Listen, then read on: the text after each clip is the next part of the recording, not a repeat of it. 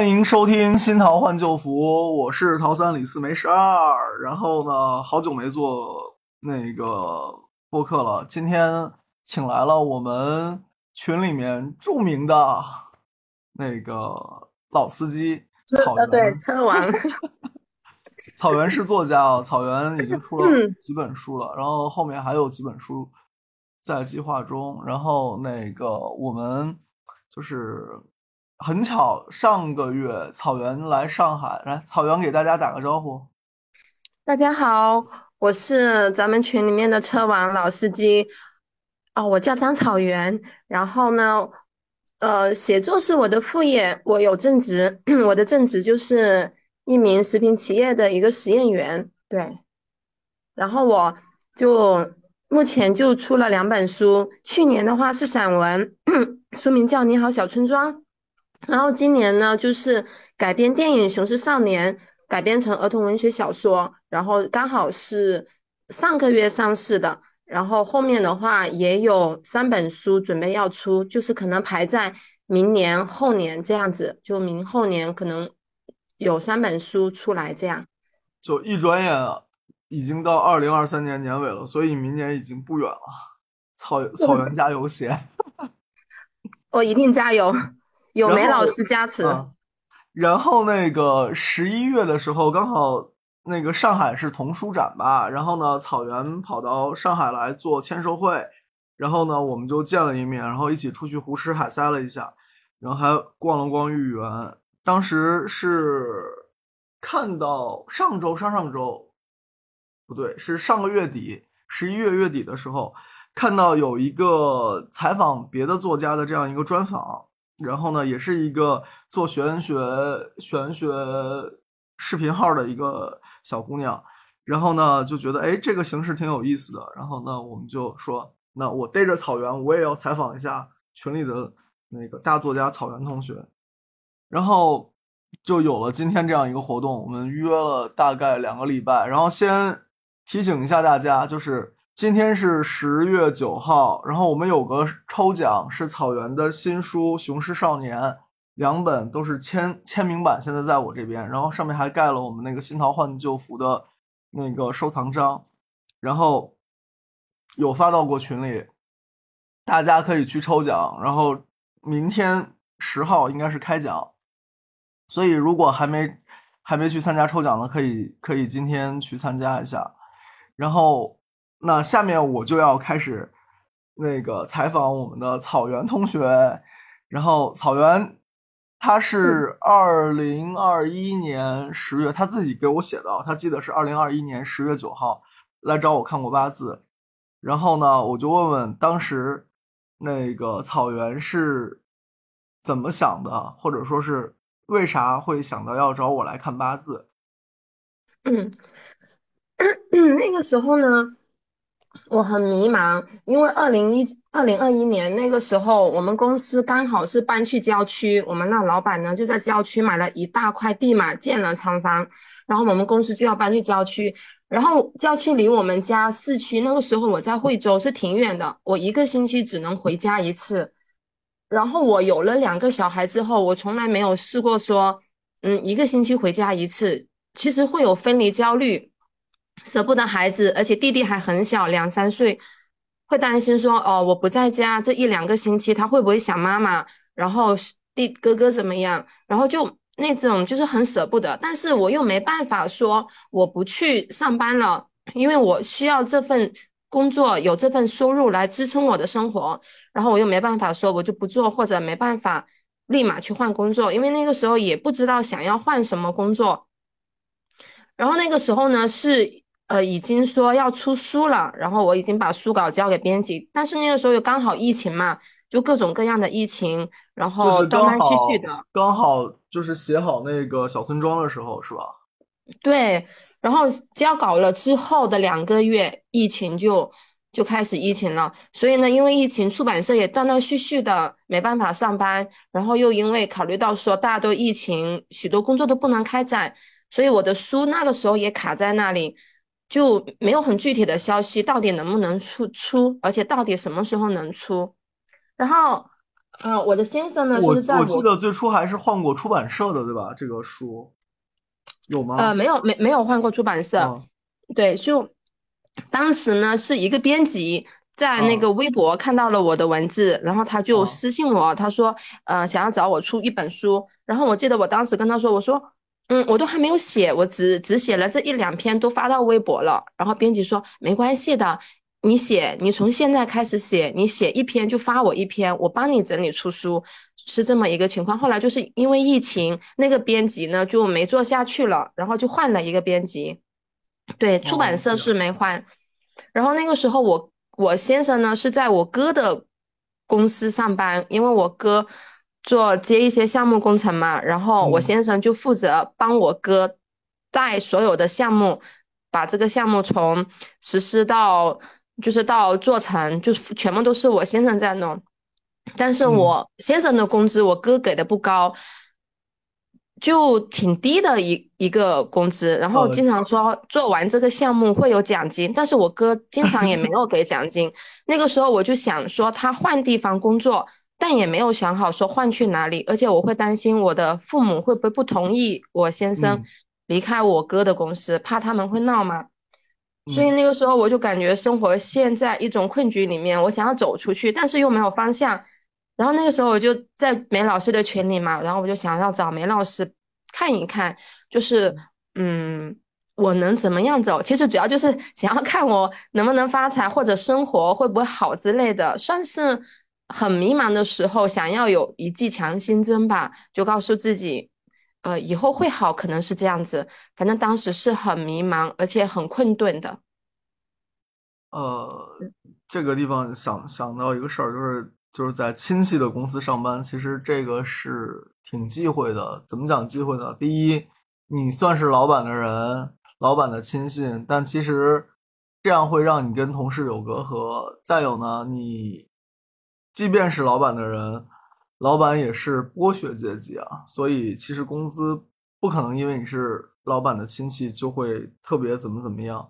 所以就被卡在一个很两难的地方。所以去亲戚的公司上班是个，我觉得是个很辛苦的事儿，就是所谓嗯两头受气。跟其他同事呢，人家就觉得你是皇亲国戚，然后呢，跟老板呢还是看你是手下，然后你还抹不对开这个面子，嗯。嗯，而且我，啊，嗯你说。你说，我就说啊，那这个状态，我我当时草原刚进群的时候，我印象最深的是，就是草原说那个有两个小孩儿，然后呢跟老公四个人一起住在惠州。哦，说到这个，草原后面要出一本惠关于惠州的书，草原当时是对经常会发一些自己拍的照片啊什么到群里面来。然后对对对，都还是蛮蛮有，就是所谓那种老老城市或者说老市井的那种风情的。第一个反应是那种类似于像关西大屋这样的西关大屋这样的照片，然后对，然后当时我来给你批八字的时候，有给到你什么 想要的方向吗？我就记得说，嗯，往往那边儿走，往广，你说想去广州找找工作嘛？我然后我说，嗯，可以试试看。嗯，哦，想要去广州找工作，那个是第二个事情。第二个就是我在决定找工作的时候，嗯又找梅老师算过。对，嗯这个是第一个。呃，第二次，第一次，嗯，我我先我先说一下，就是我还嗯有一个，就是我先生在我哥公司上班，还有一个很大因素是我爸妈，他们就是那种对我哥不太相信，说怕他有什么，然后就，所以我先生在那里工作。你亲哥啊很大一对对很大一部分原因，因是也是也因为是我父母，所以当时就很难想要离开。但是我父母他们挺强势的，他们会闹，所以就一直没有下这个决心。然后当时呢，对，当时找梅老师批八字，梅老师说我是丁火女，然后说我那个什么，嗯、像个小嗯蜡烛一样温暖而持久的光，对不对？然后他说啊。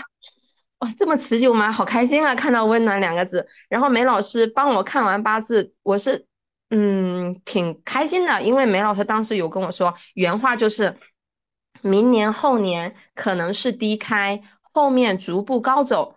我当时就掰了掰手指，算了算，啊，明年后年，那个时候是二零一二一年嘛，那明年后年就是二零二二年啦，二零二三年啦，那我就辛苦两年，我再挺过去，会不会后面不一样？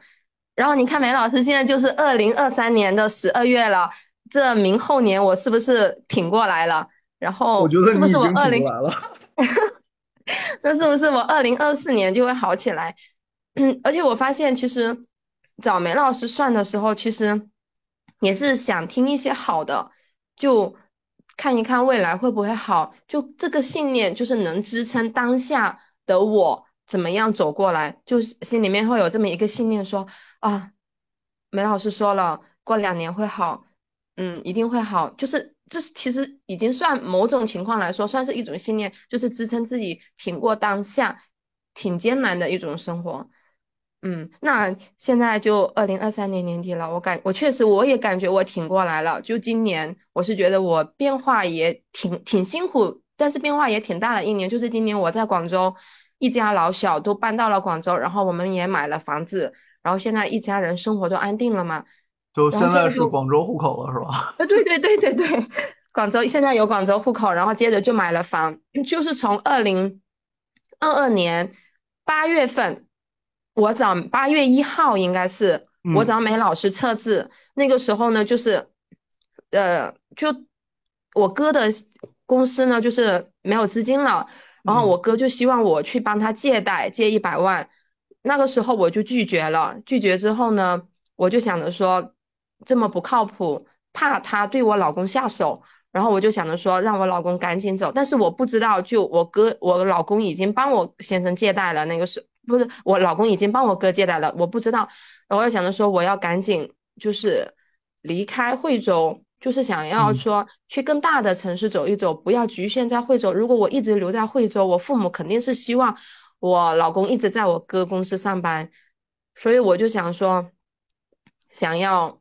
换一座城市，就脱离开这种束缚，但是我又很迷茫，因为不知道能不能行，因为我们有老人小孩嘛。嗯，我如果我们要换一个城市，那就是一大家子老人小孩也要跟着换城市这么一个情况。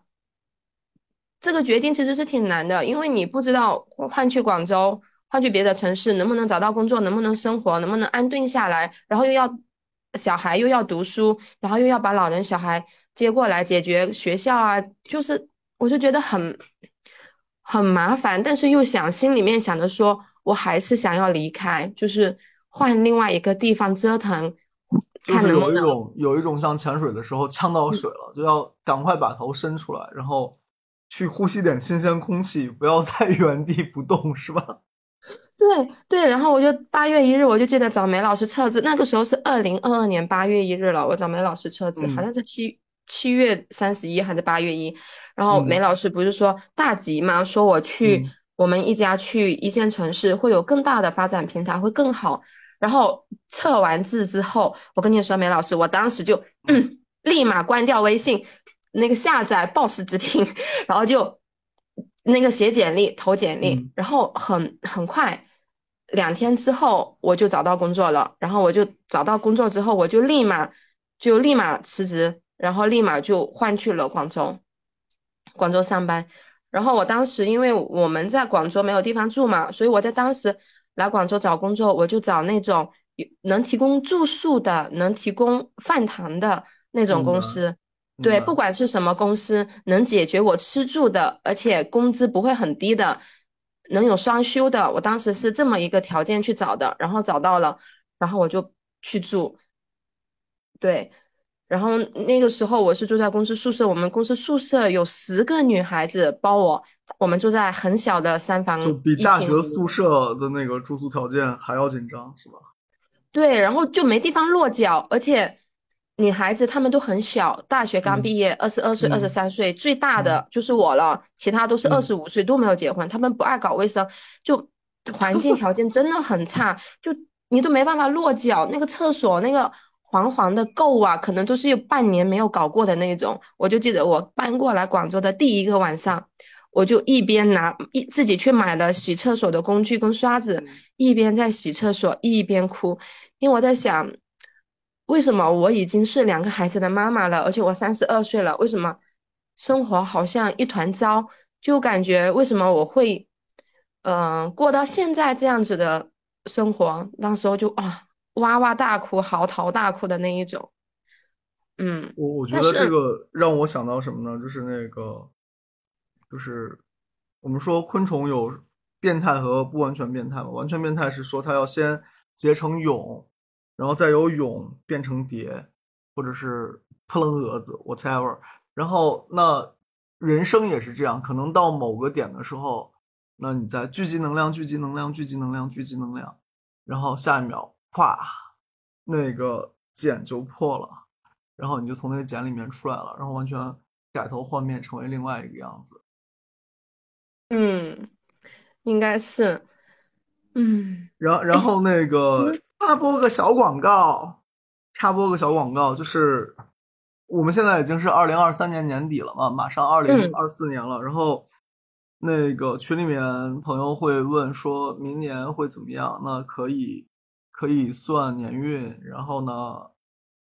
还有就是安太岁，有一些人明年可能是那个本命年啊，或者是刑太岁啊、冲太岁啊这些，然后可以安太岁。然后还有就是每年我都会印那个通胜嘛择日的书，然后也准备好了一百本。然后大家如果有需要的话，后面我发链接出来。然后草原说说看啊，就是你在找我算命之前有没有找过其他人算命？之前有没有算过命啊？嗯。我刚刚说到那个通胜，这这个时候我想要炫耀一下哈，我感我手里面拿的应该就是梅老师说的那本通胜，是不是？看不到，是不是？啊，哦，那我要炫耀一下，我手里面有一本了。啊，好虚荣，就嗯有算过，最早的时候我那个时候应该是五六岁。家里面就请了一个算命的老先生，老先生当时就是在我家吃住了三四天，帮我们一家算命。我爸和我哥呢，老先生有写一本叫《龙年书》的一个本子，里面就是批注了每一年他们会遇到什么事。我和我妈就没有这个龙年书，当时我爸就跟我说，他说你是女孩子，女孩子就只有一张红字，就是里面红红纸上面批注了我的八字命运。但是没有具体到每一年会经历的事情，但是所以我也不大明白，小时候一直不明白为什么，因为我是女生就没有那种龙年书，为什么就只有一张八字八红色的八字纸？嗯，这个这个可以说是两个版本吧，就是一个是从简，一个是更详细。就你的那个等于是就发了个书的书皮目录。然后你爸和你哥的那个可能就是详细详细的一本书吧。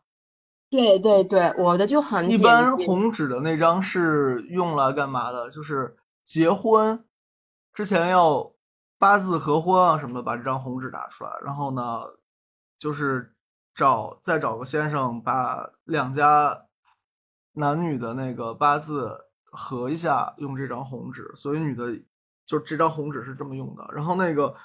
龙年书估计就是流年书，应该是流年书，然后就是细批到流年，然后每年会如何，然后每年会有些什么大的事儿，这个不复杂，这个其实也不复杂。那个网上会有软件可以帮你去这样算，然后批流年，但不见得准了。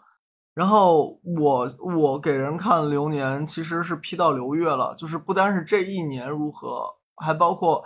这一年里面每个月哪些月会好一些，哪些月会差一些？好的月适合做大的决定，差的月那你可能就原地装死、躺平，或者当小透明，然后或者是去抱贵人大腿，whatever，大概是这么个这么个东西。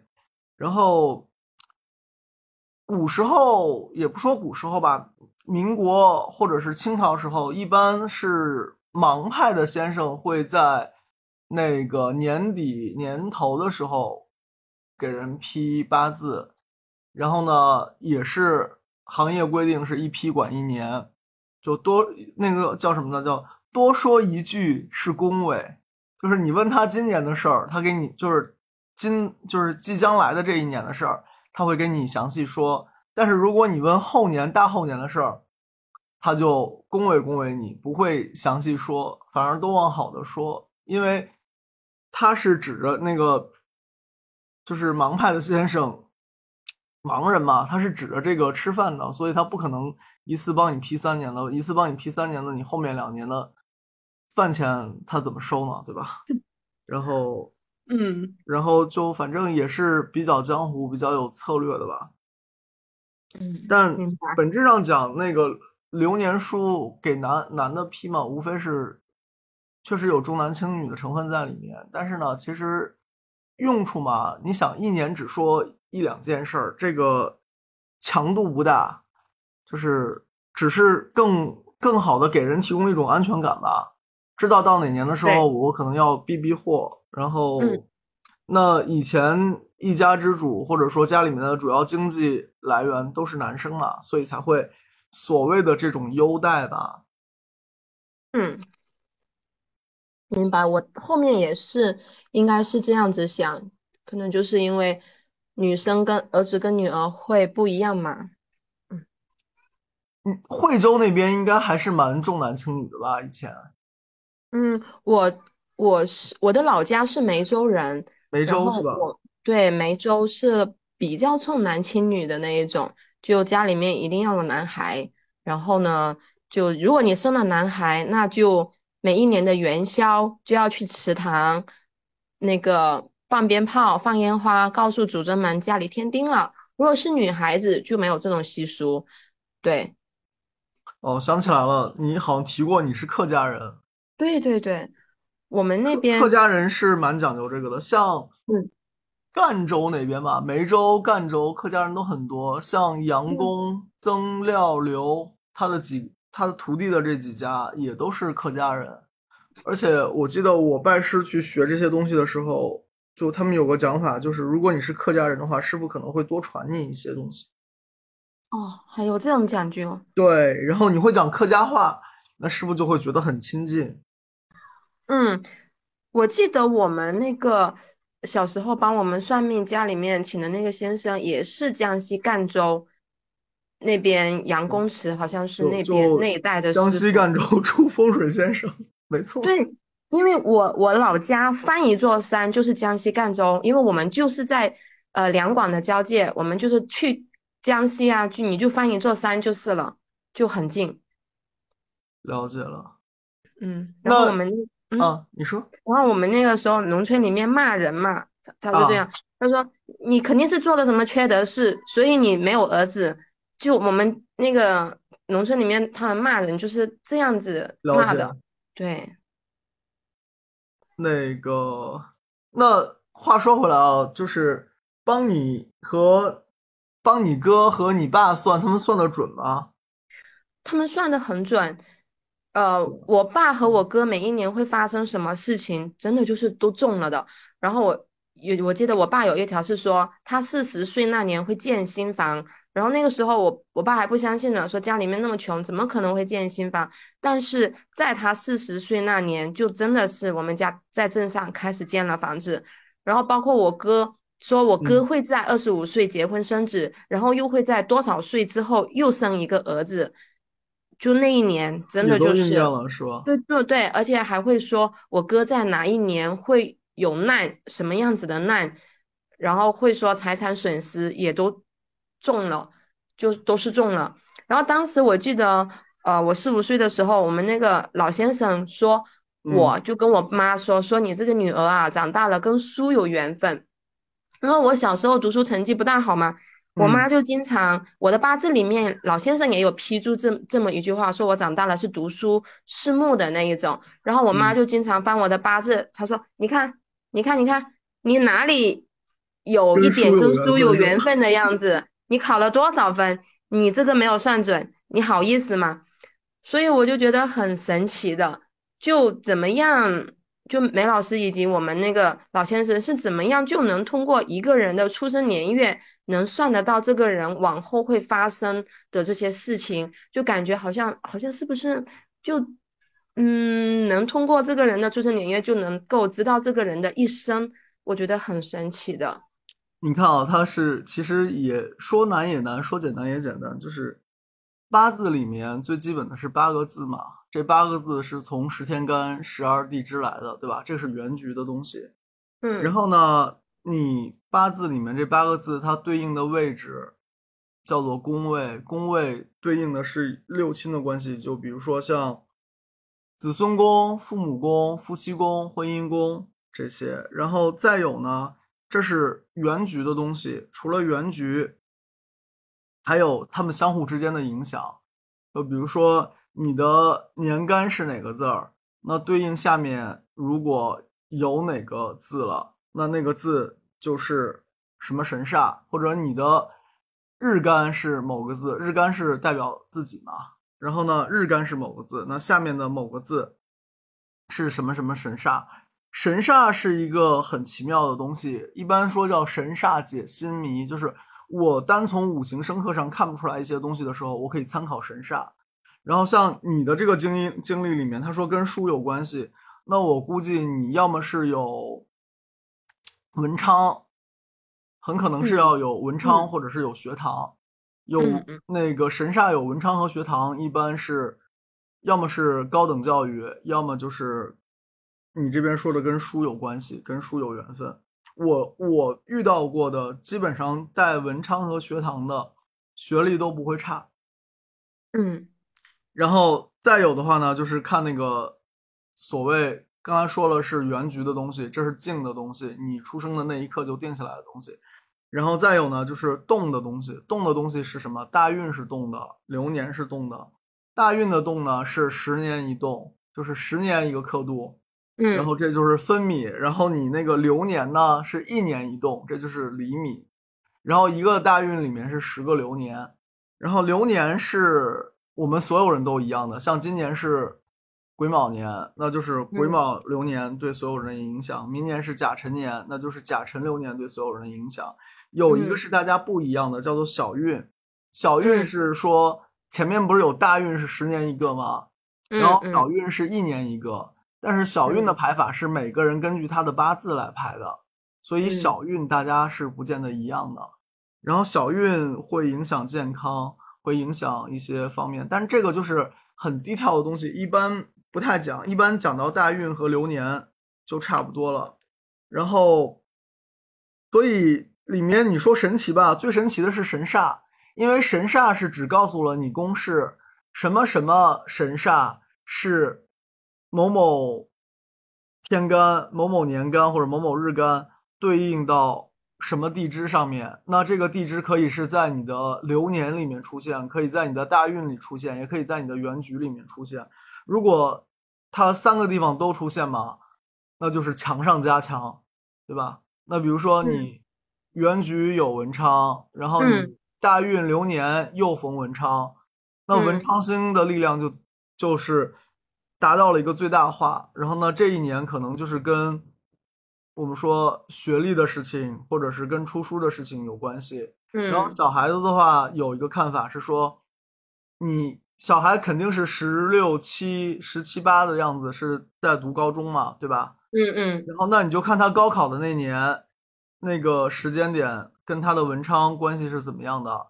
如果是跟，就是如果是那一年刚好他文昌星到。那这个高考肯定会考好。如果那一年是文昌星合或者化或者怎么样，那他高考应该问题也不大。但如果文昌星那一年被冲被克，那小孩子高考可能就要当心一点了，就可能会出容易出问题。那相应的，那就该去求文昌求文昌，该去拜太岁拜太岁，省得出大事情。然后。就总归是希望有文昌和太岁来帮忙，大事化小，小事化了嘛，然后减小负面的效果。像今年年初的时候，那个小伙伴不能说名字啊，咱群里的，然后一个做设计的姑娘，然后她就是也大家都一样，所有我说你只要那个念七天文昌的宝告，然后你七天吃素，然后你找我，我给你画一张文昌符，然后呢免费。然后，当然有一些可能是我这个做事情马虎，没有没有给记，然后没有给做。但是记的人里面就有这么一姑娘，她就是说她文昌帮她帮到什么地步，就是今年那个副业收入在六月份的时候就已经超过主业收入了，那就很夸张哇。然后也还有一些是求学得成的，然后诸如此类吧，就反正这种。就是你只要有三分信，他就有七分感应。经常会有这样的讲法，你有三分信，他就有七分感应。所以，我们只要就是自己努力，然后有，我不能说封建迷信让大家去都求神拜佛吧，但是你不要把这个事儿想成交易，而是你把你自己的信心建立在这个事儿上面，然后可能他就会给你七分感应。所以。就是很奇妙的事情，明白？我不知道我有没有回答你啊？有，虽然嗯，虽然没有听得很懂，但是就是刚刚在听的过程，我就默默告诉自己，嗯，我家有两个小朋友在读书，要找梅老师看一看，以及以后考高中的时候，嗯，要看一看。你别压力那么大，别压力那么大，儿孙自有儿孙福，小孩子的事情，呃。会有老天爷也管，真心话，不光父母管，会有老天爷爷管。他可能还有其他的机缘，就像你这边的机缘，可能是偶然这么发了两篇微博，然后就变成了书稿。那你说小孩子会不会有其他机缘呢？也会有，对吧？就像那个小奶酪聊的那个贵人的事儿一样，也是会因为一些。就是你自己注意到的东西，然后可能就带来不一样的机缘，不一定都要把这个扎在，就是所有所有的这个注意点都放在这个玄学上面。玄学其实是个工具了，就是能帮你打打擦边球，再巧妙的去避开一些东西，或者是迎击一些东西。但并不是说玄学就是一切嘛，对吧？对，明白。我当时就是。我很喜欢百伴妮嘛，然后我就是在他的群里面经常聊天说话。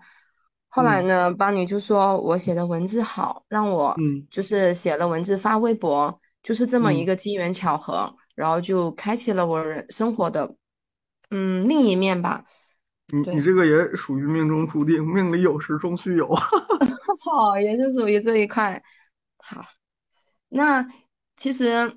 我记得我们在上海的时候，就是梅老师带我去吃饭的时候，我在饭桌上，梅老师说过哈，就是自己做这一行最大的满足是帮助别人看见自己。当时我听梅老师说到这句话的时候，哇，我觉得很震惊，就是梅老师，没想到梅老师，嗯，会是这样一个角度。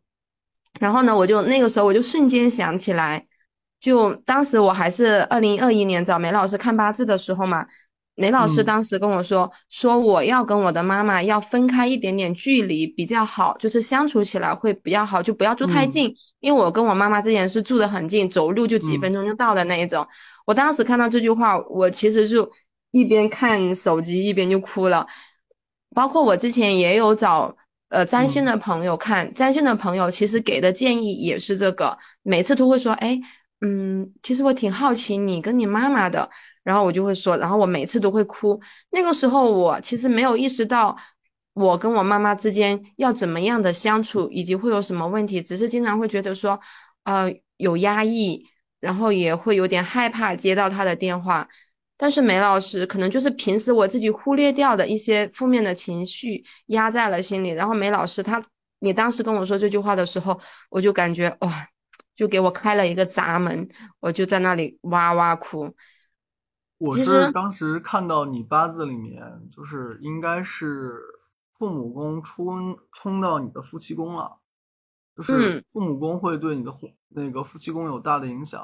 那对夫妻宫有大的影响，就像你说的，就是就会就会出现。当然，我当时是不知道的，就是你爸妈会希望你老公做些什么，希望他会如何如何。那这种希望本质上其实不是希望了，是一种。控制，对对，而这种控制呢，往往并不是说为了你个人的好，而是为了一个所谓在家长看来的这样一个全局的好，那可能这个里面就会有，就会有怎么讲，叫做好听了叫谦让，嗯，然后再好听点叫包容，对吧？嗯，确实很准。就那个时候我们在惠州的条基本情况就是我，我现在在我哥公司上班，嗯，然后我。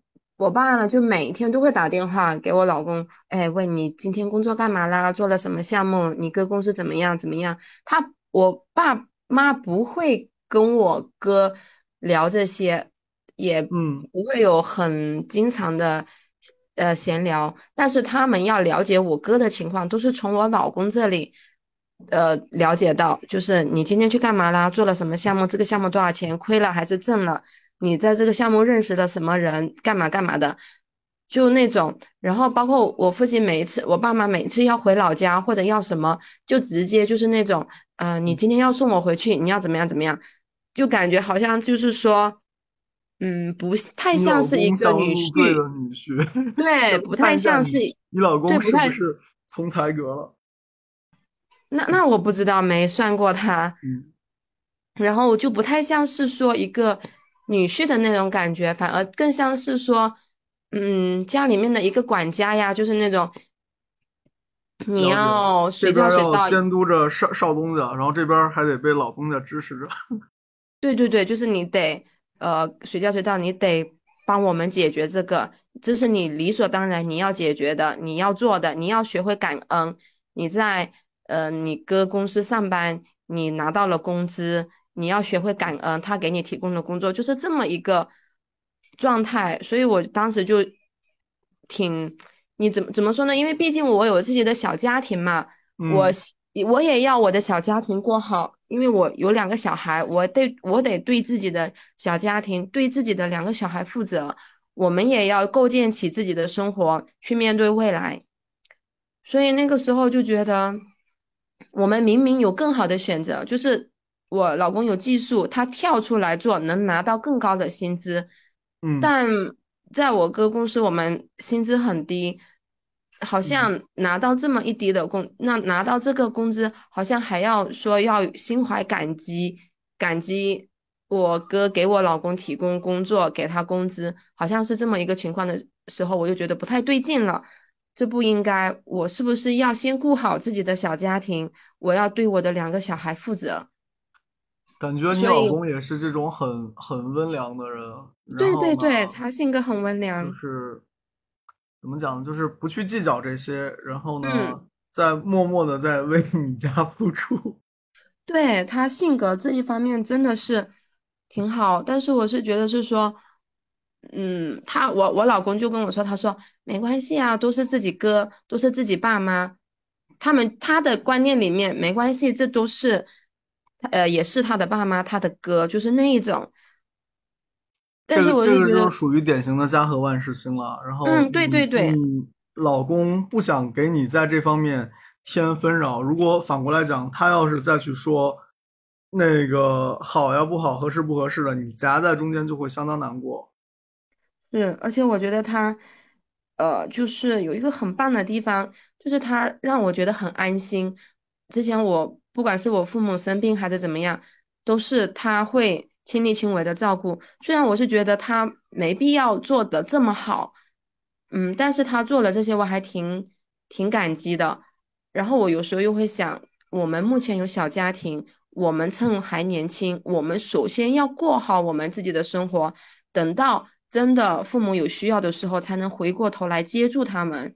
我我反而是这样子想的，所以我当时就说要来广州，先把自己过好，先脱离开来，把自己过好，把自己立起来，然后等到以后父母真的老了，有需要了，我们才有这个能力回过头来去接住他们。不然我觉得一直困在困下去，陷陷陷下去，我觉得以后我们也没办法，就是自己没有过好的话，你以后真的遇到有什么事情，你是没办法。回头去接住他们的。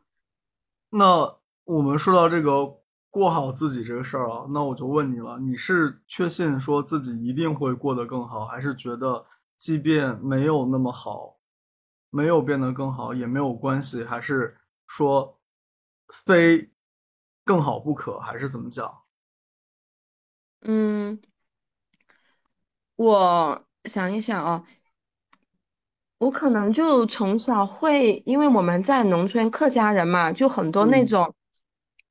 呃那种神明啊，比如说我们的河边有那大树，就会有伯公，就会有那种嗯就经常就要去拜的那一种。所以我从小呢，就家里面也会有算命，家里面老先生当时给我的批注是说我会什么财丰禄厚、丁火兴旺之类的，就说我会嗯越越老越好。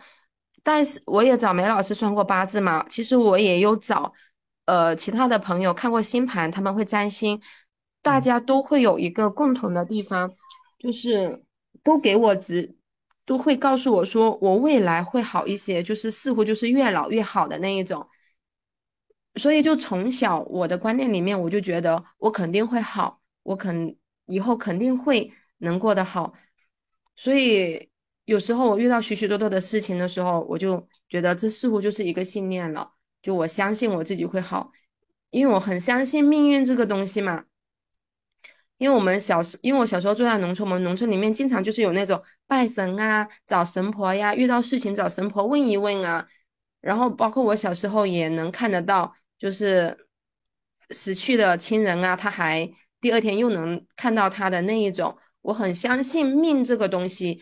我们小时候在农村，如果是说身体不舒服，一直都不好，然后就会去找神婆算一算。神婆说：“哎，你在什么什么地方，你遇到了什么什么，碰到了什么脏东西，你把这个嗯鸡蛋，呃，带回去，把这个符放枕头下，你就是说晚上十二点的时候，在家门口喊一喊，说某某某，你该回家了。说你这个晚上你去喊一喊，这个是小朋友，第二天。”这个一般是小朋友掉魂吧才会这样。哦，然后我们就会好。我小时候也有过不舒服嘛，然后有过发高烧一直不好，也有过说摔了一跤脚一直不好，都是找了神婆之后，哎，很快就好。所以我很相信算命以及嗯有神明这个事情。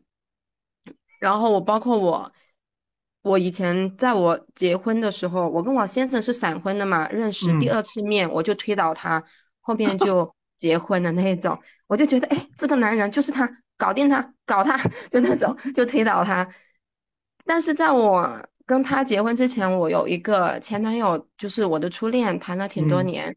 嗯那个时候呢，我跟他就是处于想要结婚，但是总感觉好像，嗯，有点点什么障碍，没到那种水到渠成的状态。然后我跟他就去庙里面求姻缘圈、姻缘签嘛，签啊上当时就说我的婚姻不是眼前的这个人，会有命里注定的第三个人，会是第三者。当时是这样子的，我当时还很疑惑，我说，诶，我又没有其他的人，难道他有吗？我就怀疑在他的头上。但是很快我们就分了，然后我很快就遇到了我老公，很快我们就结婚了。所以我就很相信命运这个东西，所以我就一直这样相信算命跟我说的，我以后会好，我就真的相信会好，我就没有怀疑过说我不会好这个事情。我有时候其实就在想，嗯，是不是我们每一个人的出生，一出生，你就是拥有了自己的人生版图？就比如说跟地图一样嘛，我们的人生版图起点是生，终点是死亡。那从起点到终点，我们的人生版图里面有许许多多的路，像地图一样，每一条路都有不同的分路，去不同的地方有不同的风景，在这条路又会有不同的心理，然后呢又会做出不同的反应，然后接着就会遇到不同的人和事情。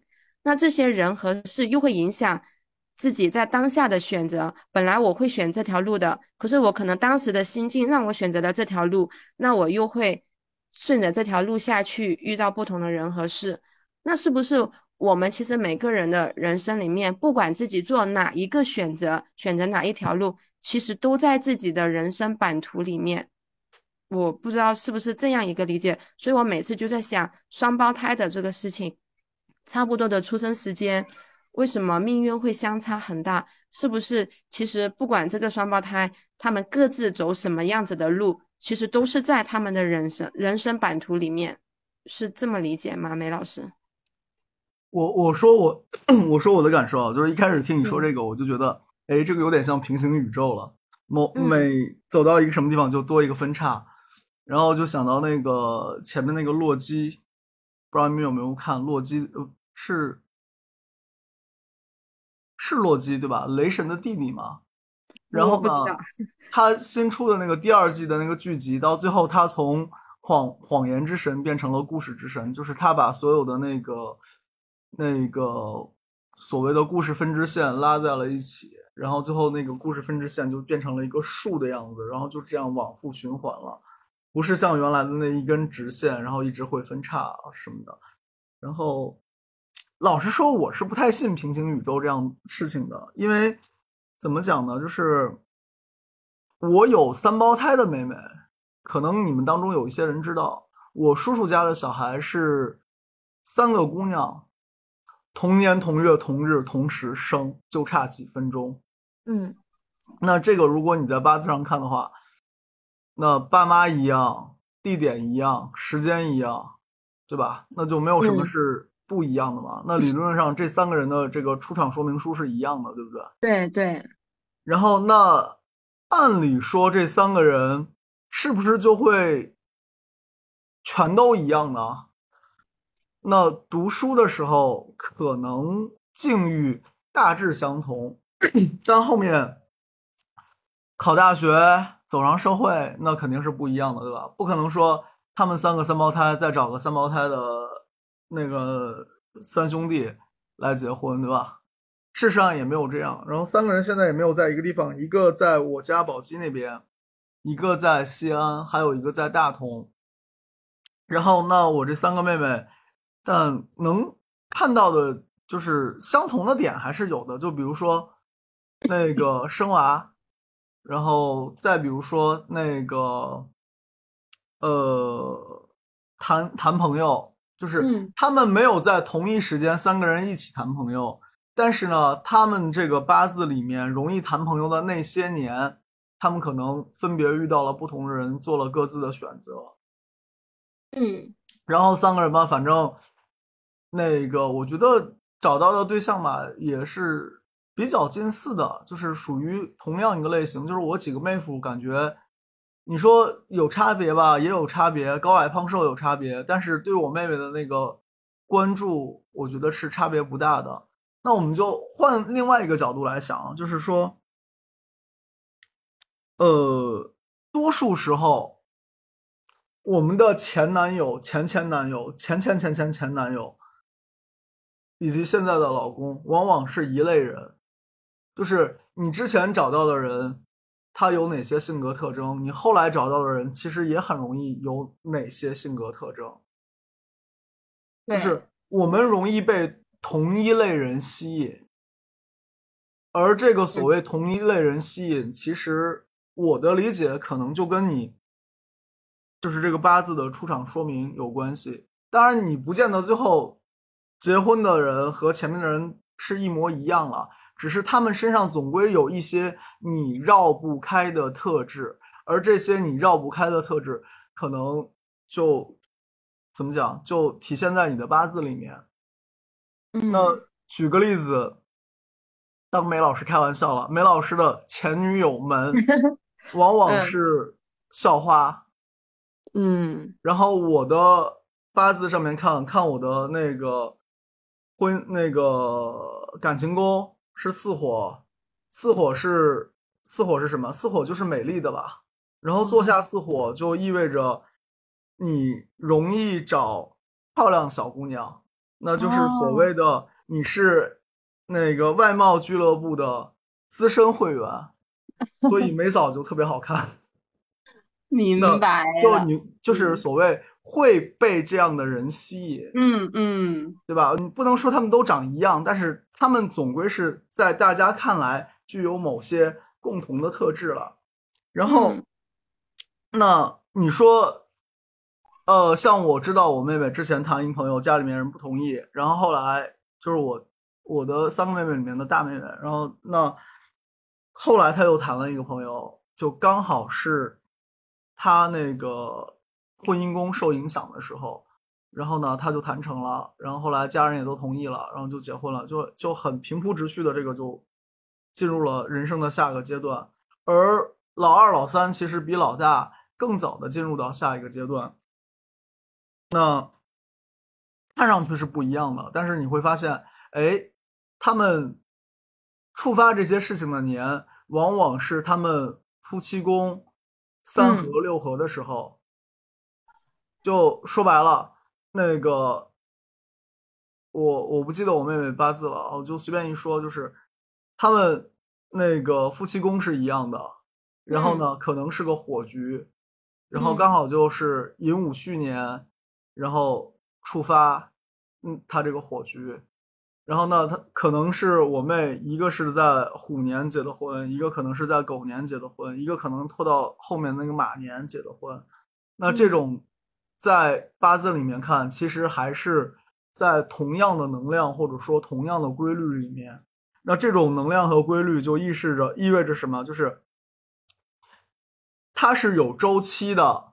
你可能会错过第一个，你可能会错过第二个，但是当第三个来的时候，你总归还会遇见。嗯，就我记得那个林青霞有一个很老的话剧叫《暗恋桃花源》。还被拍成电影的，然后里面她跟江滨柳就说：“那我们如果没有在外滩遇到，那我们可能会在黄浦那个哈尔滨遇到；然后如果没有在哈尔滨遇到，那我们可能在四川遇到。总归我们会遇到的。而我说的这个遇到，不是某一个固定的人，可能是某一类有那个吸引你特质的人。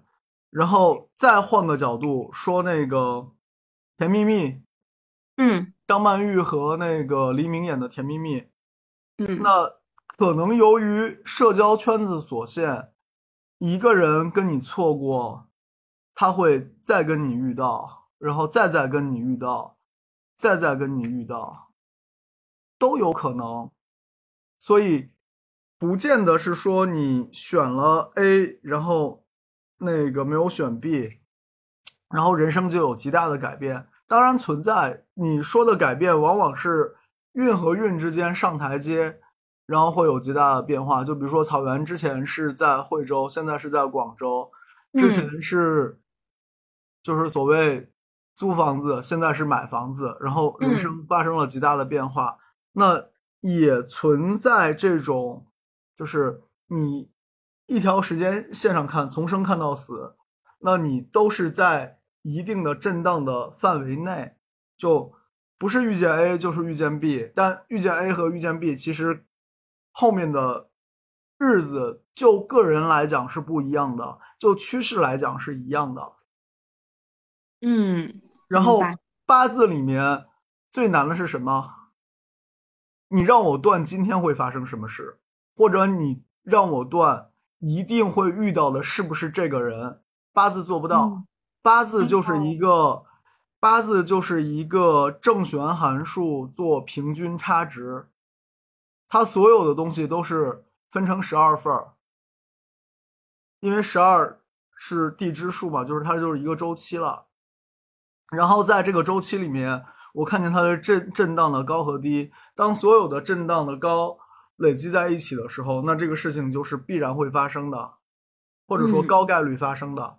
那当这个震荡都处于低谷的时候，那它可能这个事情就你再努力也办不成。不管是感情的事情也好，事业的事情也好，求财的事情也好，求子的事情也好，那我们其实是尽量去在那个所谓叠加在比较高的值的时候去做这件事情，这个事情就比较容易有结果，或者说有按照我们希望的方式来发展。嗯，然后而不是说确定下来，非这个人不可，非这个地方不可，非这件事儿不可。嗯，可能这个地方没给到你的，后面再遇到合适的契机，后面再遇到其他的有更好的这个高频的东西叠加在一起的时候，嗯，它就实现了。所以，如果你错过眼下的机会，也不用担心，它十二年之内。总归会有那么两三次，为什么我说两三次？就是你三合是三个嘛，寅午戌这样三合，那就后面还有俩，然后你还有一个六合，六合的话是十二个里面还有一个，所以我说还会有三个。那如果你的那个六合和三合前后脚来，那那个时间你就更容易发生一些事情。所以就算是错过了前面的机会，就算是错过了前面的人，嗯也不要灰心，因为后面还有类似的机会等着你，还会有类似的人出现。不然一辈子只配一个，就如果有个老天爷的话，你想老天爷得多忙，月老得多忙。说这两个人刚好投生的时候，一个投在了广西，一个投在了东北，他俩怎么遇见呢？得累死吧？明白。嗯，我就是刚刚嗯林老师说的这些，我听明白了。然后其实我也很好奇，嗯，就是梅老师，因为我知道你是跟科，就是我们的另外一个朋友，是同一个大学我跟柯大姐学毕业的嘛。是同一个学校，他是对九七级的，我是九九的啊。嗯，就是梅老师，你走上玄学这条路，呃，就是是命中注定的吗？就是说，嗯，你是在什么样的契机下，这个契机有什么样子的情感因素呢？我就还挺好奇这个的。我是首先啊，我是觉得就是没没有，就是如果你过得还不顺，那说明你没有找到那个最合适你生活的方式。那我嗯现在这个方式，目前看可能是更合适我，就是做小白领可能没那么合适我，但现在的方式嗯可能更合适我。然后那个命中注定，命中注定只有一件事，叫做学好数理化，走遍天下都不怕。嗯就听上去很好笑，但是真的是你如果好好读书，就是在该读书的年纪好好读书，那你就能得到一些额外的加成。我前天吧，从那个宁海泡温泉回来，然后呢，本来是给我一个好朋友去带了盒年糕，结果嗯发现他们家在做饺子，我就自说自话的在他们家吃了顿饺子，然后那个饭后就跟他们家女儿在这边聊，因为他家女儿原本是想去读艺校艺考，因为他女儿画画很厉害，嗯，然后我就说，其实未必是这样一条出路会更更适合他女儿了。然后我同济的嘛，然后我就跟他讲了一些关于同济的这些笑料。我觉得，就是你受到的教育绝对能影响你后面的人生，但是呢，它以什么样的形式开花不一定。教育无非要么是给你成为敲门敲门砖，带来社群，要么是带给你一定的所谓的技术和技艺。那这个可能就是所谓有专业有行业，然后再加上你手熟，然后这个能成为你后面可能安身立命的一个东西。但是多数人其实都是专业不对口的，最后找到工作。嗯，然后第三个，我觉得才是教育能给人最多的东西，就是你的思维方式、学习习惯。那思维方式和学习习惯，最后其实才是真正我们说的那个，你做事情有没有足够的专业度。然后我是经历了很大的事情，然后嗯生活巨变，就简单嗯讲就是生活巨变。然后呢，这个生活巨变从八字里面其实是能看出来的。嗯我在二零一三年的时候日柱福银了，然后年柱、日柱福银，或者是那个天克地冲，往往是应人生比较大的事情。换句话说，这个事情可能是六十年来一次，那人嘛，嗯一辈子估计也就是遇到这么一回。然后，那我的生活当时发生了巨变，就是我陷入了一种很大很大的压抑，或者说迷惑当中。然后那个时候我很偶然遇到了我第一个玄学的老师，然后呢跟他学了梅花易数，后来跟他学了悬空风水，然后就这么着开始接触到玄学。然后本身我是喜欢建筑类的东西，爱好从小都是。然后后来又是学了土木工程，可以说就是建筑这事儿就扯不开了，难分难解了。再后来看风水嘛，对我来讲其实还是建筑。就像我说的话，我能用全站仪看风水，我也能用罗盘做道路放线。那易易学或者说玄学里面，古人孔子，孔子说过一个很经典的话，他说，那个《周易》对他来讲是什么呢？就是无有父母，如临师宝，就是没有爸妈的情况下，那《周易》就好像他的老师。就好像太保，这个太保不是我们说的那个，就是小流氓的那个太保。这个太保其实是说的是三公、太师、太保那个太保。那怎么说？就是觉得，当你没有人可以沟通、安慰你、跟你交流、跟你提出意见的时候，那玄学的东西可能会像老师。这样在你旁边给你提一些建议，然后带一些交流出来。就像我开梅花艺术课，不叫梅花艺术课，叫做古典决策学。因为算卦也好，这些就是玄学的东西也好，它预测的成分其实是为了给你追加更多的你看不到的信息，而这些信息无论是好还是坏，并不是说好就。好了，也不是说坏就不行，而是说未来如果好或者如果坏，我们需要在当下做一些什么东西，以便于应对它。所以我说它是决策学，给你带来更多的信息，以帮助你做那个最好的选择。所以我觉得算卦这件事儿准不准其实不重要，就它准，但他说的都是不好的。就说白了，乌鸦嘴嘛，有什么意义呢？但反过来讲，如果发现后面是不好的，那我们能通过改变自己，或者是通过提前做一些应对，那让不好的合乎常理，变成一些能接受的，那不是很好吗？嗯，呃，而且我相信，这个世界唯一你能改变的就是你自己。你自己能改变什么东西呢？改变你的心境。什么叫改变心境？就是我原来认为这样的行为方式就是我本身，但事实上，我用这样的行为方式，往往是我的童年，或者说我生活过程中接触到的事情，对我的一个塑造。就比如说，你是陕西人，那你肯定是吃酸辣的；你是四川人，你肯定。是吃香辣的，那你是山那个江西人，那你可能就吃的特别辣，特别辣。然后你是山西人，你可能吃的特别酸，特别酸。一回事，这是环境对我们的塑造。那我一个陕西人跑去江西龙虎山，那我就被他们辣的不要不要的，对吧？嗯。那人生也是一样，就是你会被你的环境塑造和改变。同时，你自己也可以塑造你、改变你。就比如说，我现在在上海，我现在吃的口味越来越清淡了。那我吃的清淡，那我可能能更多的是去体会到那个食物本身的味道。嗯。然后我吃辣的多，是需因为我的生活需要大量的刺激，我才会越吃越辣。当我不需要那么多刺激的时候，我的口味也会变清淡。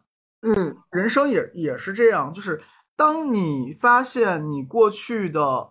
所谓的我的本质是你惯用的方式，惯用的接触这个世界的方式。那你把你自己的本质和你的工具这些方式分清楚，然后你下次就可以说我不用这样的方式来面对这个世界。就说白了，我以前是吃酸辣的，那我下次换山西口味，我改吃个酸汤的。行不行？其实也行。那我以前是个脾气很暴的人，那我知道我的暴躁可能是受我父亲的影响。那在未来我的生活里面，我换个方式，换个我老婆能接受的方式，我不那么暴躁，我变得有趣一点，我变得风趣一点。发现，哎，这么跟他相处，可能他更能接受我。那你发现，哎，这个新方式比老方式好用。那你可能你的方式方法上就会发生变化，而我们往往是问题出在我们认为我们的方式方法就是我们自己。就我们把手套当做了手，那你嗯换个手套可能更暖和吧。然后嗯至于我走上玄学这条路是不是命中注定呢？有影响。嗯前面说了，我就是文昌学堂都有，文昌学堂都有，就喜欢去教育人，就读书好，教育人 都跟文昌学堂有关系。然后以前还还做过榕树下编辑，就也是跟这个有关系。然后呢，那对我来说，现在教别人看风水，或者是教别人算卦，那这是一个我很爱做的事情，也是一个我很谨慎的事情，也是一个我乐此不疲的事情。那反过来讲，它就是让我的生活里的东西跟我命运里面的东西，或者说跟我八字里面的东西相配合了。那嗯做的事情跟你八字里有的东西相配合，那这个的结果就是你做这些事情可能会更顺一些，或者说更容易上手。嗯，就是那我有一个好朋友，人在嗯重庆那边吧，他是七杀格。就如我跟他说，我说你如果在古代的话，你就是带兵打仗的，就是你这种嗯是将军。然后结果他现在做的部门呢是信访，然后前面一个月好像又升职了。然后呢，他就是属于这种特别有义气，你想嘛，做信访的，然后呢，特别能帮下面的人解决难处、解决问题，然后那这个工作其实就很合适他。就以前人看见他这八字，可能在过去战争年代，他就是带兵打仗的。那他现在到了这个和平年代，那他这个八字就是所谓体体恤民心的这样一个可以安抚那个民众的这样一个存在。那同样是七杀格，不同年代不同用处嘛。那他嗯其实找到了一个跟他的命格、跟他的八字相配的行业职业。那每个人其实都可以找到跟自己这个相配的。就比如说我们说五行，它能对应到行业上面，能对应到方位上面，能对应到合适做的事情上面，也是一回事。嗯，其实我在想，就是听梅老师讲这个，梅老师说方向，就是梅老师提到提到好多次方向嘛，给我刚刚给我的感受就是，嗯、其实算命是不是能帮助我们说看清自己，然后在选择的时候往更对的方向去，它就是一个工具嘛，是不是这么一个意思？呃，就是东东成西就，东邪西毒里面有个很经典的，就是最后就就是那个谁啊，那个欧阳锋不是说大力西方吗？嗯就说的那个方向，西方是属金，那他可能八字里面喜用金，那往西边走，可能就会容易碰到一些好的事情。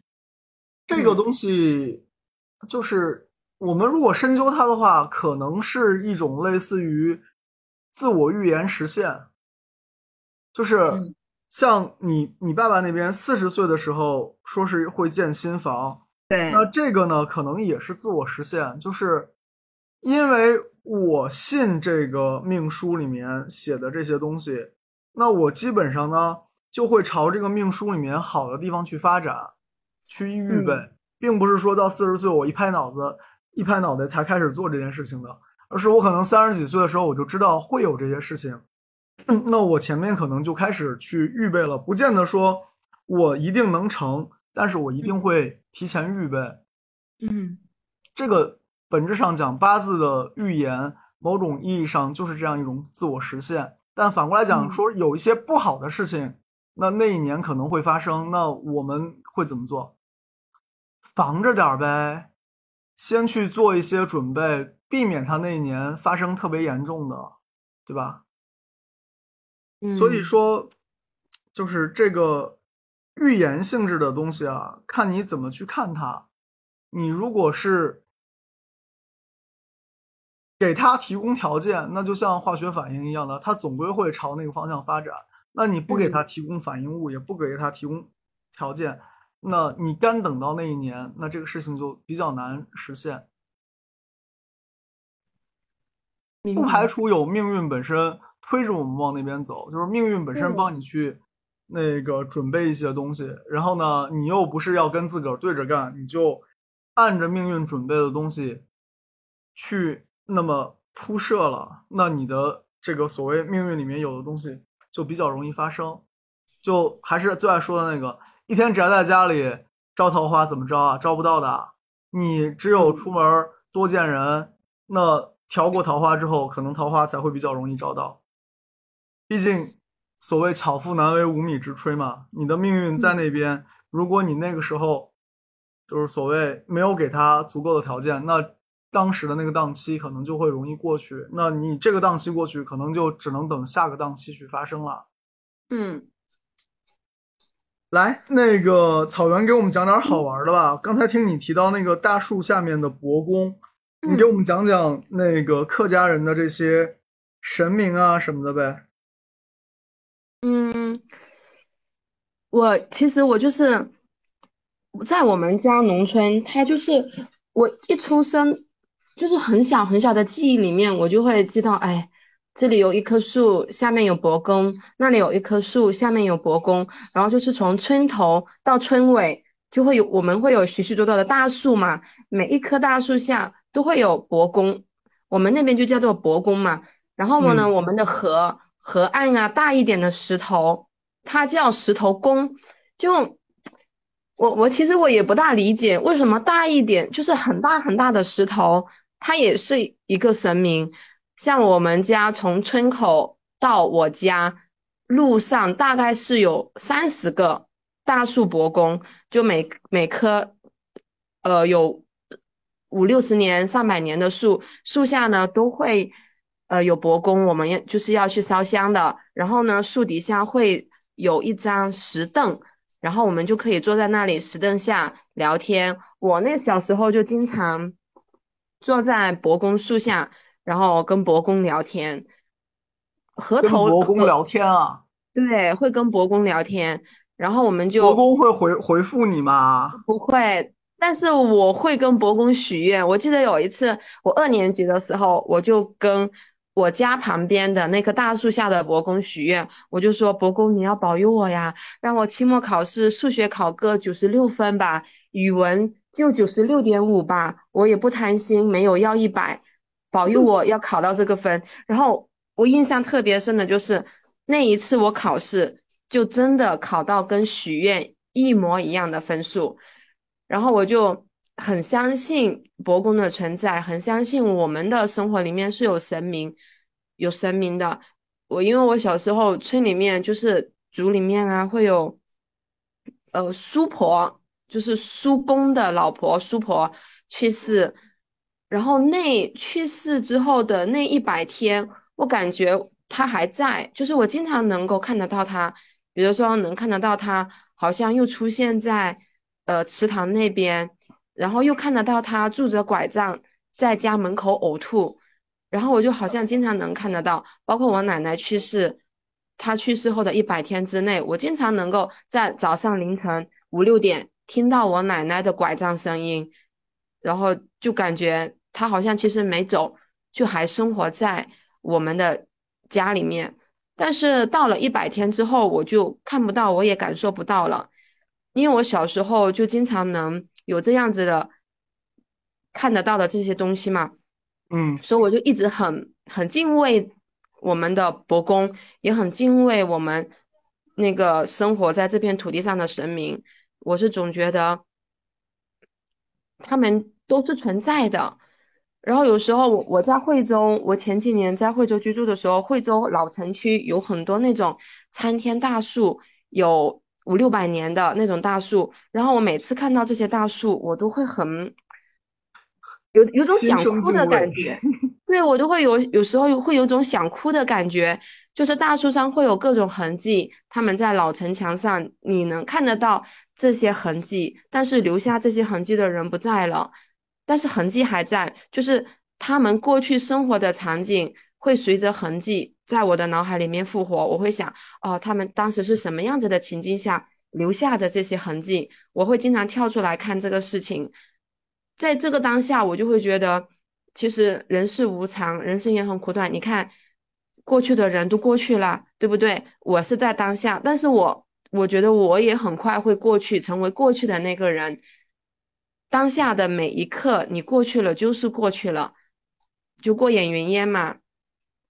然后我看到那些大树，就写说他几百年就屹立在这里，他看到过那么多过去来来复复，就是来来往往的人，他们都走了，然后呢又有新的人，然后接着他们又走了，我就会特别感慨。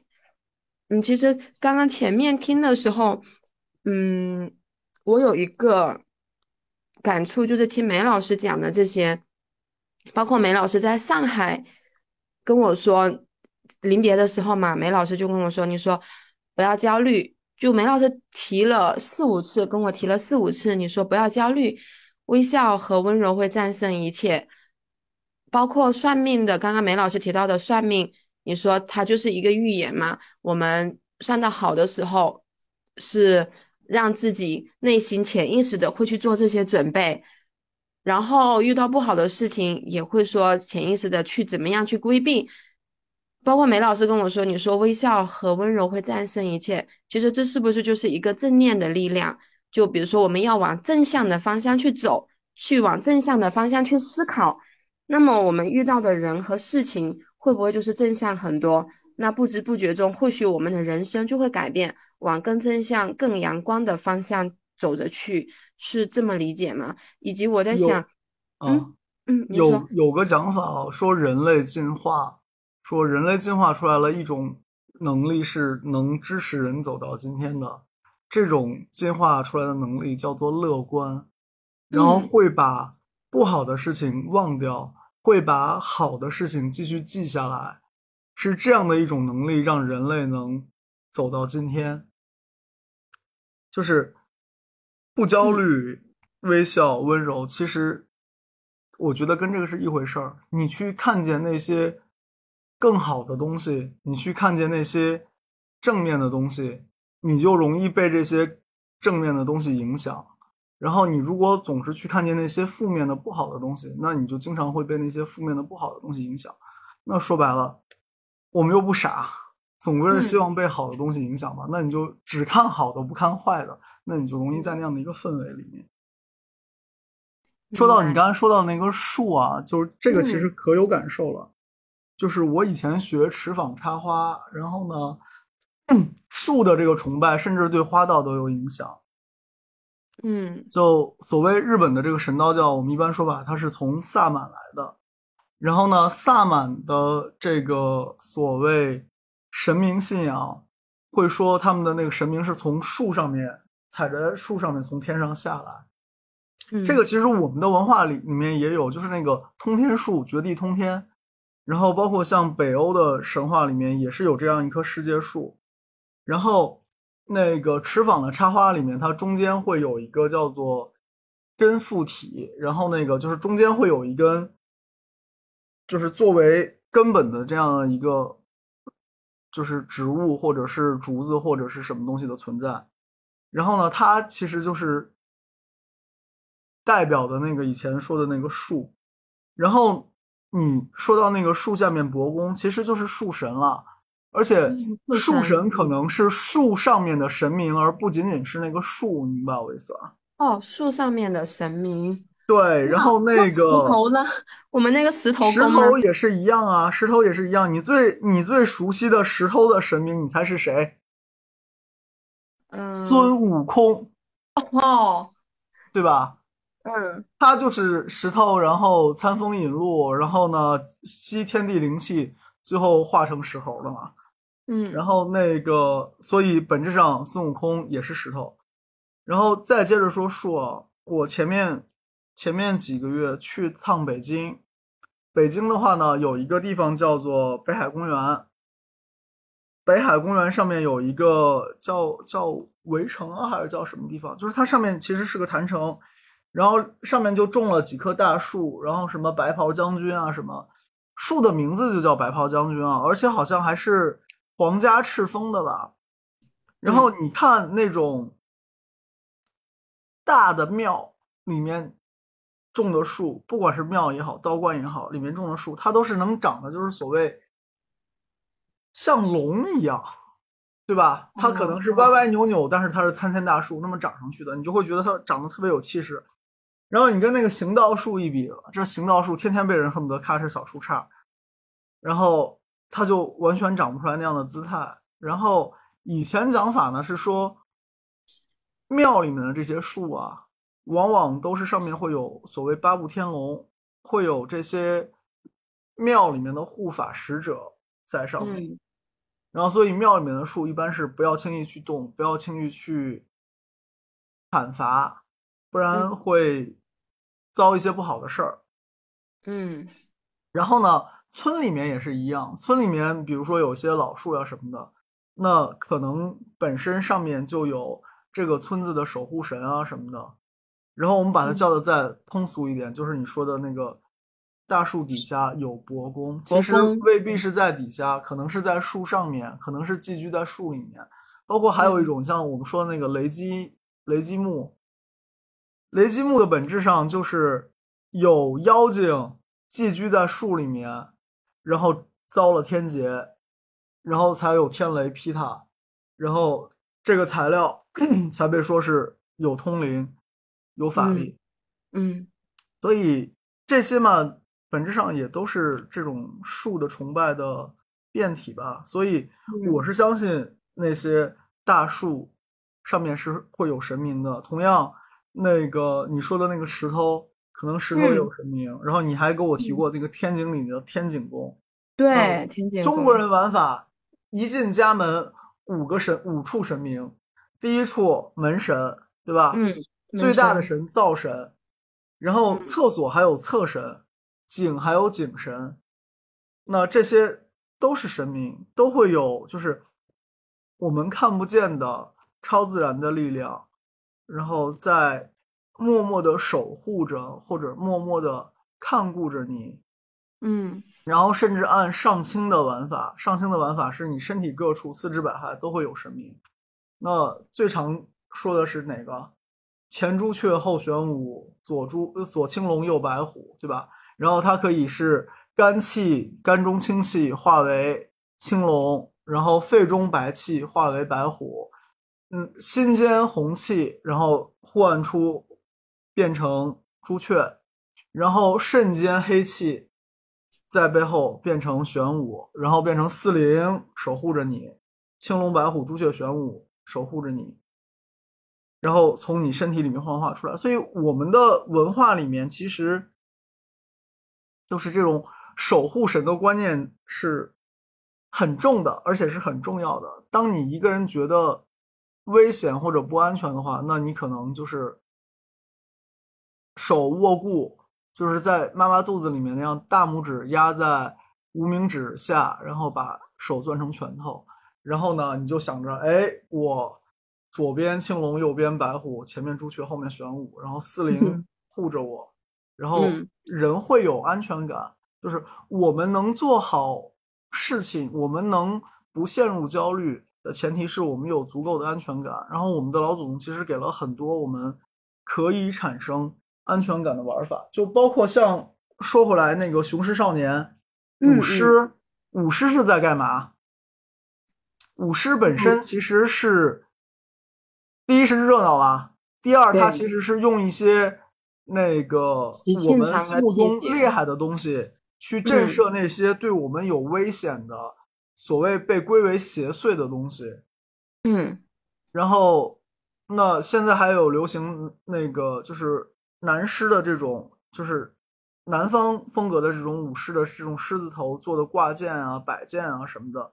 那它其嗯实本身也是所谓提供一个心理上面震慑的力量。像去年、前年我有做那个手帕嘛，就是上面是三十三十六个小老虎，说是小老虎，其实是小猫头上画个王字儿了，就为了可爱。那它嗯也是说有一个震慑的力量，或者说有一个震慑不祥、辟邪的力量在那边。然后这样的文化，其实我们有，藏民也有，然后呢，东亚文化圈的基本上都有。明白。成，那个时间也不早了，咱们聊了嗯八十几分钟了，然后看一下还有什么好玩的事儿值得说的。大家有没有什么想聊的东西啊？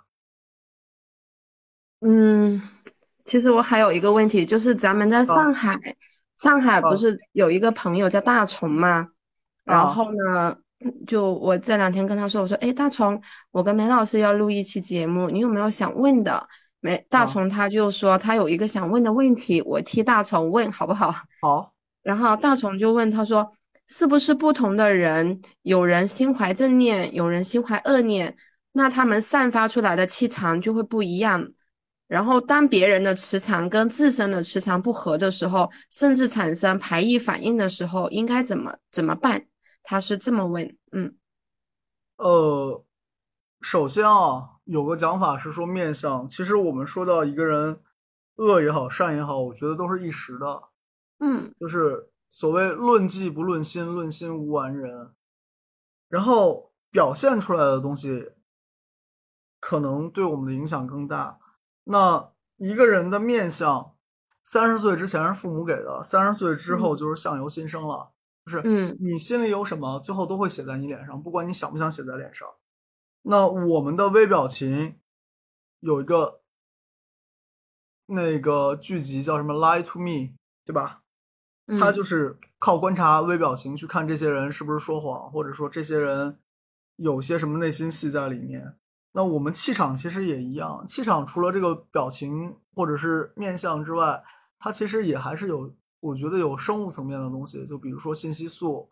嗯，那有些人身上散发出来的信息素，呃，可能让你会喜欢他，然后有些人散发出来的信息素让你不喜欢他。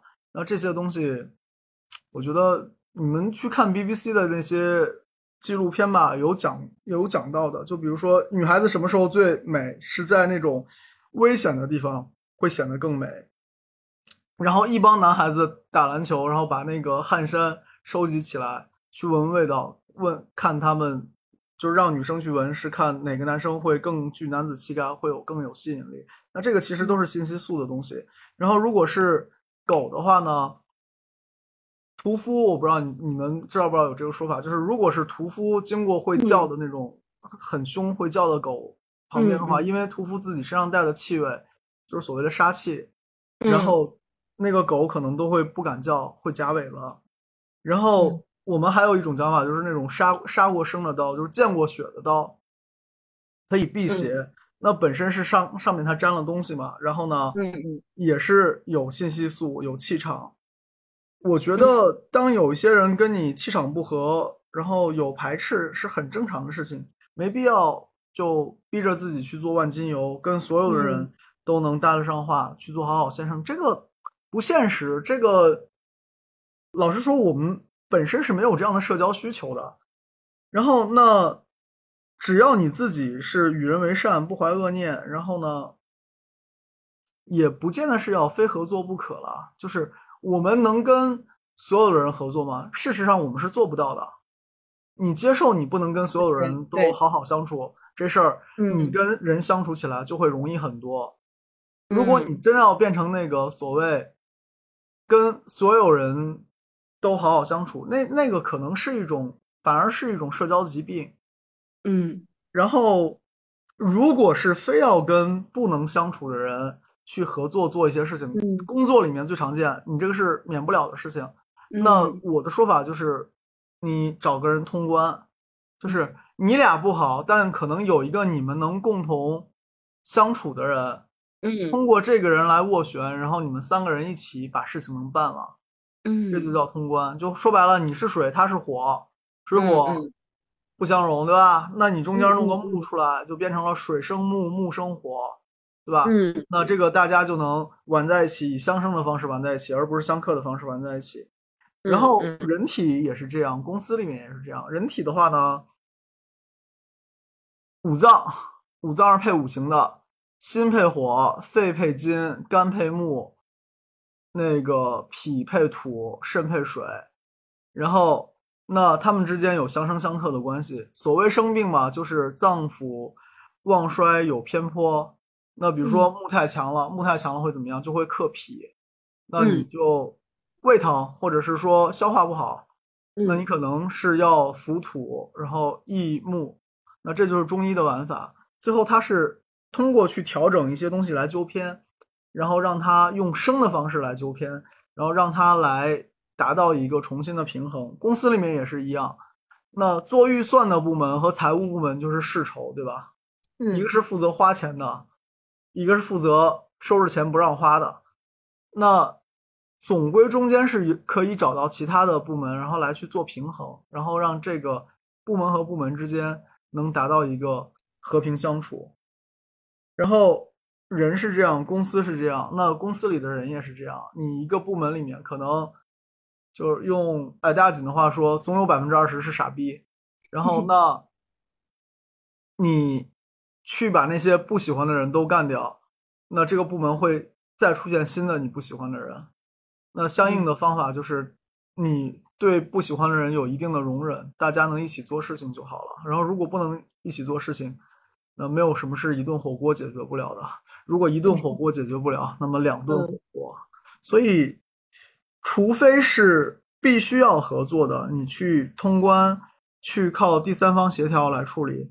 然后，如果是没有说抬头不见低头见，没有说一定要如何如何在一起的，那实在忍受不了，那就由他去吧。而且有的时候我们都觉得自己是对的，很正常，对，人都是这样的。然后呢，但是是不是真的是对的呢？未必。那由于我们的认知偏差，可能会带来的结果就是我们的行为偏差。所以两个人关系处不下来，这个就是清官难断家务事，你很难说是谁对或者是谁错。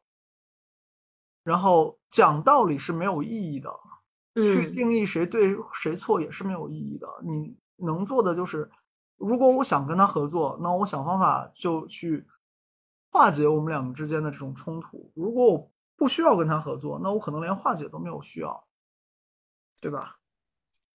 是的，明白。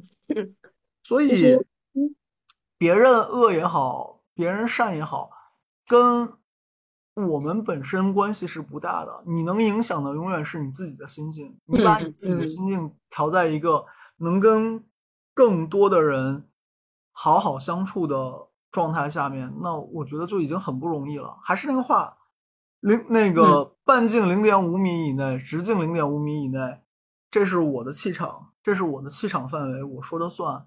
嗯，然后如果就是跟别人碰不到一起去，这个磁场不合，那就稍微保持点距离，你不要进到他气场里面，他不要进到你气场里面来。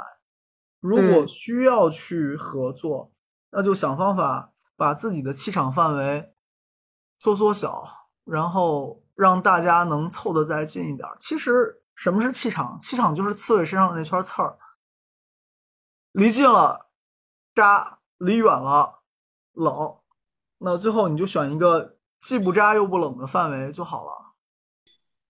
然后有、有群友发那个聊天说，我前天晚上梦见杀小猪，小猪和我可好了。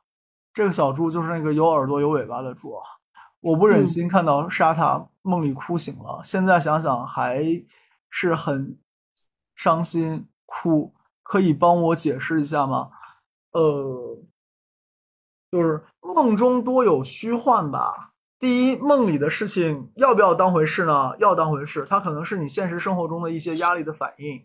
然后我曾经梦到过，梦里面我师傅给我治病，还传了我点扎针的方法，然后我也在梦里哭得稀里哗啦的。然后嗯我早上起来觉得，哎，我这个心里面敞亮了，然后不抑郁了。然后你这个梦里面哭得很伤心，呃，我理解啊，可能是不是你生活中有什么样的压力，然后借这样的方式来释放，然后再就是梦里的事情不用太当做一回事，但是需要你在梦里按现实中的原则去做事情，但你不用太把梦里的事情当做一回事。还有个讲法是说，所谓的什么神考魔考，也是在梦里。那这个就就是我说的那个话，要你把梦里的事情当做一回事，当做跟现实一样，你用现实处理事情的原则。就比如说，现实你不会随便杀人，那你在梦里也不要随便杀人，同样去处理就好了。然后，如果你梦到一些不好的事情，最简单的方法，醒了枕头翻面儿继续睡，然后不要把梦里面的不好的事情带到现实环境里面来，就是它对你情绪上面有影响，但是它对你情绪的影响是不能直接作用在你的现实生活里面，能作用在你现实生活里面的只有你的情绪。当你在负面的情绪下面，那你可能就会在现实生活中造成不好的影响。所以梦里的事情不用太当回事，但是你梦里的事情要按现实中你持守的这个道德标准去处理。嗯，我不知道我说的大家有没有听得懂？行吧，那个看大家还有什么想聊的，要是没有什么想聊的，我们就先到这儿，或者怎么样？那感谢大家的收听，然后也欢迎大家关注新桃换旧符，然后再打一遍广告，就是今天是十二月九号，然后十二月十号的话就有个抽奖要开奖，是草原签名，然后盖有那个新桃换旧符的那个藏书章的两本草原的新书，那个叫。雄狮少年，对对，雄狮少年，嗯，对，然后很漂亮的书皮，然后我刚才又去瞄了一眼，然后抽奖两本，然后抽到的我会给大家寄，然后也感谢大家，然后收听我们这种线上的活动，然后呢，也欢迎大家订阅关注新桃换旧符，如果找不到的话呢，直接找桃三李四梅十二，然后就能找到我们群了。好吧，嗯，然后我是把群里的大家当做我的兄弟姐妹，然后我希望你们的日子也都过得平安、平静、安稳，对，然后什么有什么好好玩的或者是开心的，我们可以大家在群里面分享。那今天的节目就先到这儿，然后我放个片尾音乐。谢谢梅老师，我相信就是，呃。很感谢遇到梅老师，因为我相信也有很多人可能跟我一样，就是从梅老师这里得到了很多的信心和安全感。我觉得梅老师也帮助到了很多人，非常感谢遇到梅老师，祝愿梅老师和梅嫂健康平安。我也感谢遇到大家，然后我的我的生活反正对啊，就是你们所见的这样，然后也感谢遇到你们。那我们今天要么就先到这儿。嗯，谢谢梅老师，谢谢大家。嗯。